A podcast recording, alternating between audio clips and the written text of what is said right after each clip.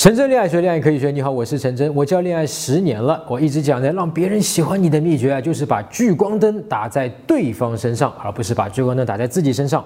讨好迎合别人，就是把聚光灯打在你自己身上哦。因为你要看自己做的好不好啊，是不是有讨好到对方。反而呢，你这样呢，只能想到自己，没有办法想到别人啊，会让别人觉得你自私，那么对方呢就不会喜欢你。但聚光灯打在对方身上到底是什么意思？具体怎么做啊？怎么打？很多哥们呢只有一个笼统的概念。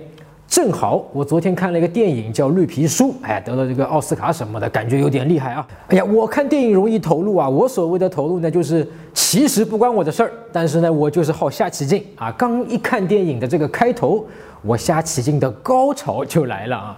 有一幕是这样的：男主角托尼在一个俱乐部当保安，来的客人呢感觉都是腕儿，然后来了个老大哥，那么到衣帽间呢存自己的帽子。哎，我一听这就是个 flag 啊，这个帽子一定会出事。这位就是我们的男主角托尼了啊！他听到了大哥跟服务员的对话，眼神呢就立刻锁定了这顶帽子，然后待大哥一走，男主角就啪叽给服务员甩了几块钱，把帽子给哄走了。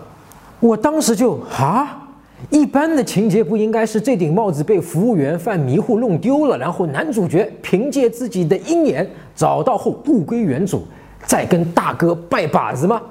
我是一个对错很分明的人啊，我很生气，男主角搞事情啊，我觉得他在给自己的人生添麻烦。那么我当时想呢，他难不成他想敲诈勒索？后来发现。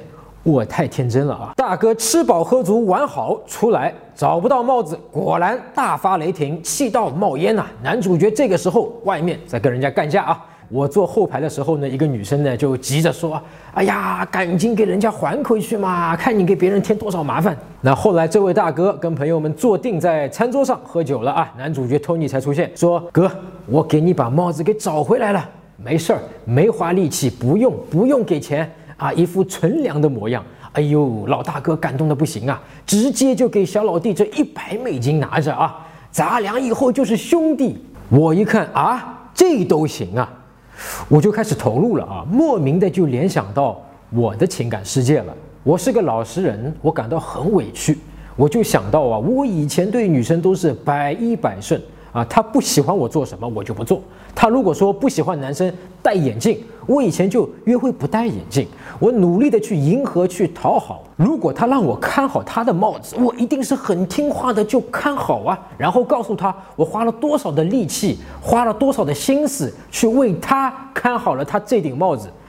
但结果看来呢，按照他嘴上去说去做事啊，不等于能够去收获他的爱意。反而我发现那些。没有干什么的小子，却能够轻易赢得芳心，就跟这个男主角托尼一样啊，他根本就是做对方不希望他做的事情，结果还能跟老大哥拜把子。后来我想明白了，我对女生百依百顺，看起来好像是把聚光灯打在了对方身上，为了对方好，其实就是一种讨好，是为了得到他的认可。也就是说，聚光灯还是打在了我自己身上。对对方来说，他不会觉得自己真正的被我关注到，因为我讨好他，我只在乎他怎么看我。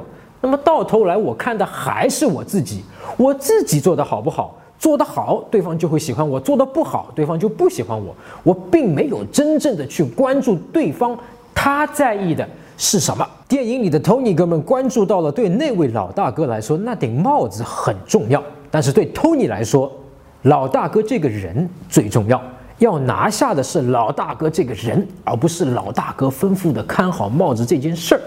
那么同理，对女生来说，重要的是她自己的感受，而对你来说，重要的却是这个女生怎么看你，你自己表现的好不好。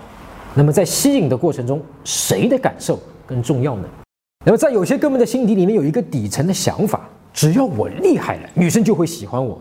但问题是，女生是怎么知道你厉害的呢？那这些男生以为的方式就是要向女生表现自己厉害，但女生判断你厉不厉害是通过浅沟通里面的，而在浅沟通里告诉女生你厉害的途径，恰恰是不去表现自己厉害，而是把聚光灯打在女生身上，去关注她的感受。因为对女生来说，如果你能够做到把聚光灯打在她身上，在浅沟通里面，就等于告诉她你很厉害，厉害到不用担心她会不会喜欢你，这就是自信。多少哥们走过这条弯路，没有真正关注到女生，拼命的去讨好，却讨不到点子上，就是因为你把重点把聚光灯放在了自己身上。太多哥们和女生聊天，关注的是我自己下一句说什么，或者关注女生说出来的那句话自己怎么回复，而忘记了去看女生说的背后的意思。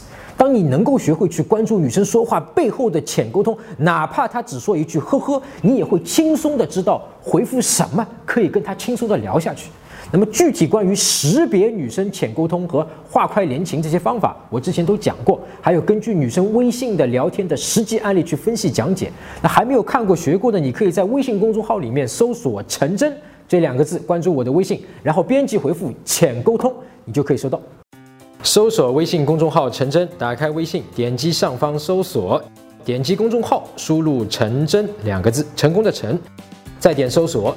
那个戴眼镜的呢，就是我。点一下这个人，点击关注公众号，你就加上我了啊。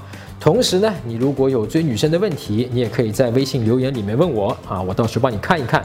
我们每周五晚上九点半呢，都会回复很多的问题，还会有最新的追女生的技巧和方法发给你。哥们儿，不要害怕你在她生命中的分量不够。真正把聚光灯打在女生身上的话，她是能明白的。当然，电影中的 Tony 做的最后的目的完全是欺骗你，千万不要学，这个是错的。我只是在说聚光灯打在哪儿这件事情，希望你不要误解。好，更多具体追女生的方法和跟她聊什么、约出来的方法、推进关系的方法，包括怎么挽回，可以在微信公众号里面搜索“陈真”这两个字，关注我的微信，然后领取免费的吸引学邮件周刊。我每周五晚上九点半都会发给你免费的教程，回答五个具体的问题。陈真恋爱学，恋爱可以学。我们下周讲怎么样问陌生女生加到微信。我们下周再见。对了，电影里的这个女生啊，是衣帽间的服务员。你去看话剧啊、歌剧或者音乐会，甚至包括电影院或者高档的餐厅、高档的酒吧、夜店、俱乐部啊，都会有一个地方给你去寄存你的外套或者是大衣，还有帽子，还有女生的包包。